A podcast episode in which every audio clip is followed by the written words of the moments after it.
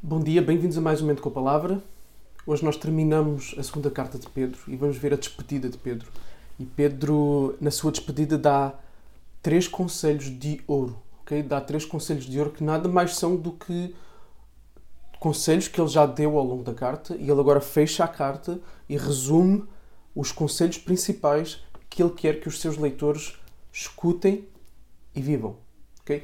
Então, as palavras finais numa carta, tal como as iniciais, normalmente são de grande importância, tanto porque resumem aquilo que foi dito, como normalmente é aquilo que quem escreveu a carta quer que fique mais evidente na cabeça dos ouvintes. Okay? Então é isso que nós vamos ver hoje. Três conselhos de ouro por parte de Pedro para a nossa vida, okay? para a nossa vida cristã, para a tua vida cristã. Então vamos do, do versículo 14 do capítulo 3 e diz assim: Por essa razão, amados, esperando estas coisas, esforcem-se para que Deus vos encontre sem mácula, sem culpa e em paz. Por esta razão, ele está-se a referir àquilo que disse anteriormente e é o quê? Ele disse que nós devemos estar preparados, devemos estar prontos para o dia em que todas as coisas vão ser refeitas e vamos habitar num mundo de perfeita justiça, okay? onde cada coisa está no lugar certo. Podem ver o que eu falei ontem sobre o assunto. Então, uma vez que isto vai acontecer, uma vez que nós vamos viver num mundo de perfeita justiça, que tudo será refeito, então, esperando estas coisas, diz Pedro, enquanto isto não acontece, vocês têm uma coisa para fazer. Vocês vão se esforçar ao máximo, isso vai ser a vossa prioridade, isso vai ser o vosso alvo, vai ser a vossa principal uh, o vosso principal objetivo na vida. Um, que Deus vos encontre sem mácula, sem culpa e em paz. Ou seja, santidade. Nós falámos ontem sobre santidade e Pedro quer que isto seja algo absolutamente vital, prioritário para a nossa vida. Okay? Enquanto esperamos estas coisas, enquanto nós esperamos este mundo de justiça, nós vamos já vivendo esta justiça e sendo amostras desta justiça. Okay? Nós vamos já antecipando a realidade que nós vamos viver um dia quando estivermos nos novos céus, na nova terra. Ou seja, de tudo aquilo que nós vamos fazer, vamos fazer como deve ser feito. Cada coisa no seu lugar. Ou seja, vamos amar o nosso próximo, buscar o seu florescimento. Não vamos nos omitir de procurar aliviar o sofrimento de quem está à nossa volta. Okay? Então nós vamos investir nas pessoas que estão à nossa volta, vamos amar as pessoas que estão à nossa volta e vamos amar a Deus. Vamos nos consagrar. Okay? Nós falámos ontem da piedade, desta vida de consagração, desta vida que não só deixa de viver coisas que causam destruição a nós e aos outros, mas que vive uma vida que quer viver para a glória de Deus, para elevar o nome de Deus diante dos outros, para elevar o nome de Deus nas nossas vidas e para edificar a vida, de construir a vida daqueles que estão à nossa volta. Então, uma vida, uma vida sem mácula, sem culpa. Okay? E a culpa não a culpa, a mácula, ou seja, a sujidade, a mancha, ela não vem só das coisas más que nós fazemos, mas ela vem também das coisas boas que nós não fazemos, das coisas que nós devíamos de dizer, que nós devíamos de ser e que nós não somos da nossa passividade pecaminosa. Okay? Porque é possível nós pecarmos grandemente sem cometermos uma ação de forma ativa, mas pelo facto de não cometermos uma ação de forma ativa. E passa a redundância. Okay? Então, primeiro conselho: esforcem-se para uma vida de santidade, de pureza. Okay? De pureza nos olhos, de pureza na boca, de pureza nas ações, de pureza nos pensamentos, de pureza nos relacionamentos. Okay? 2. Segundo conselho. Considerem a longanimidade do nosso Senhor como oportunidade de salvação, como também o, o nosso irmão Paulo escreveu a vocês segundo a sabedoria que lhe foi dada. Já vamos a Paulo, vamos falar então considerar a longanimidade do nosso Senhor como oportunidade de salvação. Uma vez que vocês estão à espera, considerem esse tempo de espera. Já falámos sobre isto lá atrás. Lembrem-se, isto é um resumo que Pedro está a fazer e nós aproveitamos para resumir a carta. Então, façam do tempo da vossa espera o tempo da missão. Okay? Vivam em missionalidade. Okay? Vivam uma vida que constantemente procura e cria oportunidades de forma intencional para partilhar a boa notícia de, de, da salvação que é em Jesus. Okay? Então vamos procurar, vamos planear, vamos desenvolver ações Primeiro, vamos começar a orar por dois ou três colegas do nosso trabalho ou da nossa família. Não precisamos de orar por todos, vamos orar por dois ou três. Aqueles com quem já temos começado a criar um relacionamento. Ou que vier à nossa mente de uma forma mais evidente para nós começarmos a orar por essa, por essa pessoa. ok? Vamos começar a orar e depois vamos começar a pensar como é que eu posso me aproximar num relacionamento de serviço, de generosidade, de ajuda a essa pessoa. ok? Seja fazendo uma chamada, seja numa oportunidade de dizer: Olha, eu oro por ti. Nunca conheci ninguém que agisse mal, que reagisse mal pelo facto de eu dizer: Olha, eu vou orar por ti. Normalmente as pessoas até ficam sensibilizadas. ok? Então, uma oportunidade para tomar um café, para almoçar ou para chamar para conhecer a nossa família. Tá bom? Então vamos procurar ser mais intencionais nisso. Nós vivemos de uma forma tão automática no nosso dia a dia trabalho, casa, responsabilidade de cuidar de filhos, das nossas tarefas, igreja. E vivemos a nossa vida assim e esquecemos de ver que há pessoas à nossa volta que foram em que nós fomos colocados em determinados contextos para trazermos exatamente as boas notícias, para sermos a encarnação da bondade, da compaixão, do amor de Jesus, da justiça, da verdade. Então, vamos aproveitar os momentos para viver missão. Okay? Seja nós individualmente, mas também nós como igreja. Continuemos. E aí vamos falar de Paulo. Como também o nosso amado irmão Paulo escreveu a vocês, segundo a sabedoria que lhe foi dada, ao falar a respeito desses assuntos. Como de facto costuma fazer em todas as suas cartas. Nelas há certas coisas difíceis de entender, que aqueles que não têm instrução e são instáveis vão deturpar, como também deturparão as demais escrituras para a própria destruição deles. Então Pedro aqui traz Paulo e ele vai fazer transição para um terceiro conselho. ok?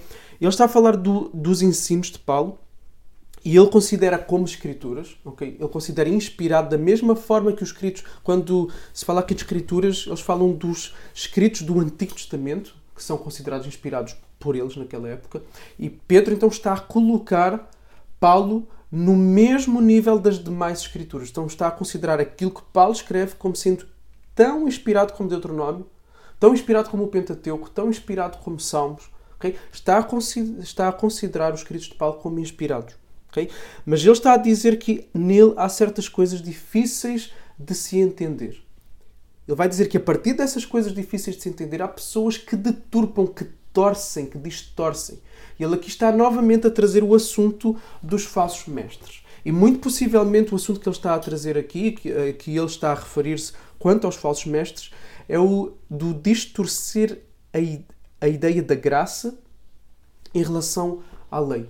Okay? Porque nós vimos que estes falsos mestres, vimos lá atrás, uh, apelavam, eles mesmos viviam e conduziam os outros a viver uma vida de libertinagem, de sensualidade, de permissividade. Okay? Porque uma vez que são, na perspectiva deles, salvos, e que o que conta é o espírito, lembra-se, nós falámos deste dualismo do gnosticismo, do mundo material, do mundo invisível espiritual.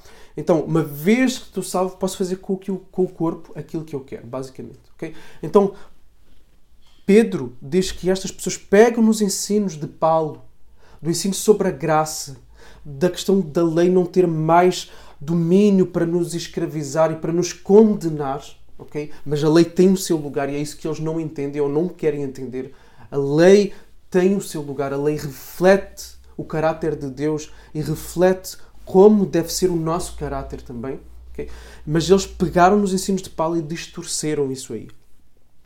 E então ele vai dizer, este é o terceiro conselho, versículo 17: Portanto, vocês, meus amados, visto que já sabem disso, tenham cuidado para que não sejam arrastados pelo erro desses insubordinados e caiam da posição segura em que se encontram. Pelo contrário, cresçam na graça e no conhecimento do nosso Senhor e Salvador Jesus Cristo. A Ele seja a glória, tanto agora como no dia eterno. Okay? Tenham cuidado para que não sejam arrastados pelo erro desses insubordinados.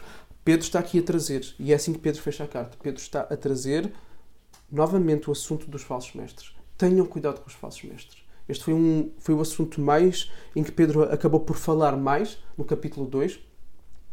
E este é um assunto que, como eu disse na altura quando comentei o capítulo 2 de Pedro, que é um assunto totalmente premente e que faz todo o sentido nos dias de hoje okay? os falsos ensinos. E Pedro então diz: tenham cuidado, e ele vai dar dois antídotos. Okay? Duas formas de termos anticorpos contra os falsos ensinos. Um, crescer no conhecimento, não foi esta ordem, eu coloquei nesta ordem, crescer no conhecimento do nosso Senhor Jesus Cristo, crescer no conhecimento de quem Ele é, daquilo que Jesus fez, de quem Deus é, de quem nós somos, do que nós somos em Cristo, daquilo que é pedido de nós como filhos de Deus, da nossa identidade como filhos de Deus. Então, o conhecimento da verdade, daquilo que Deus de facto ensina, porque se nós estivermos bem arraigados no conhecimento da verdade, vamos conhecer os ensinos de Paulo, ok? Isto é só um exemplo, que embora sendo difíceis, e nós os conhecendo, não vamos ser arrastados por aqueles que procuram distorcer esses ensinos de Paulo. Okay? Então, o conhecimento é fundamental, conhecimento da verdade. E depois, crescer na graça, ou seja, crescer no experimentar, no viver esse mesmo conhecimento. Experimentar a graça de Deus, experimentar aquilo que Deus tem por nós, eh, para nós por meio dos meios de graça, que estão disponíveis a qualquer cristão. Ok? Então, qual é o antídoto? Conhecer e viver aquilo que se conhece. Experimentar-se, viver este relacionamento com Deus, com Cristo, numa base diária, numa base constante, num, numa experiência que enche a nossa alma, que preenche as nossas medidas, que transborda que abraça as nossas afeições, transforma as nossas afeições e faz-nos desejar mais a Deus e desejar menos as coisas desta vida. Ok? Então, estes são os anticorpos para nós sermos levados por falsos ensinamentos.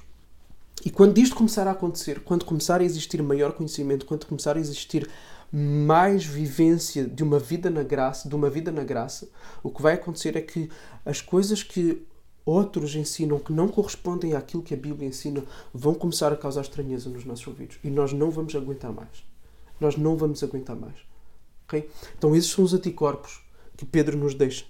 Depois ele termina a Ele, a Cristo, seja a glória tanto agora como no dia eterno, okay? como para sempre. Okay? Então, três conselhos de ouro para a nossa vida. Um, buscar uma vida de pureza, de santidade, em que nós nos separamos, okay? em que nós nos tornamos distintos daquilo que nós éramos e da realidade onde nós estávamos inseridos, este mundo. Uma vida insensível para com Deus, uma vida insensível para com o próximo. Ou seja, nós procuramos cada vez mais deixar essa vida para trás. Okay? Segundo, nós vamos viver uma vida de missão. Okay? Vamos viver intencionalmente em missionalidade. Tudo o que fazemos, a forma como pensamos, a forma como fazemos orçamento, a forma como ah, programamos a nossa agenda, a forma como nos relacionamos, tudo em prol da missão. E terceiro conselho, ter cuidado com os falsos mestres, com os falsos ensinos. E que Deus nos dê graça, porque é fácil, por meio de distorções, às vezes subtis, as pessoas serem enredadas. Então, vamos fazer a produção de anticorpos para a nossa vida espiritual estudando a palavra, estudando teologia, aprofundando o nosso conhecimento e crescendo na graça, crescendo no experimentar de uma verdadeira vida no Espírito Santo, no poder, na graça do Espírito Santo. Ok? Então assim nós terminamos, Pedro. Quero também te lançar um desafio. Coloca alguma pergunta sobre algum assunto em que tu gostarias de ter alguma resposta, que tu gostarias que eu falasse um pouco, tá bom?